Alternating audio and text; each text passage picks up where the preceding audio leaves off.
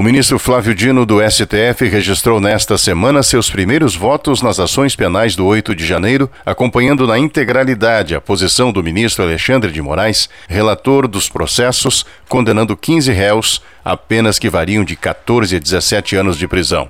Dino era ministro da Justiça e Segurança Pública quando vândalos invadiram e depredaram as sedes do STF, do Congresso Nacional e do Palácio do Planalto participou ativamente das primeiras medidas colocadas em prática pela Presidência da República, como a intervenção do governo federal na segurança pública aqui do DF. Ao agradecer o voto do colega, o ministro Alexandre de Moraes, que conduz as investigações, disse não ter dúvidas de que, se não houvesse uma intervenção rápida, o resultado naquele dia poderia ter sido pior. Eu não tenho nenhuma é, dúvida em afirmar que se não houvesse uma reação forte das instituições, nós hoje não estaríamos conversando aqui, porque o Supremo Tribunal Federal estaria fechado.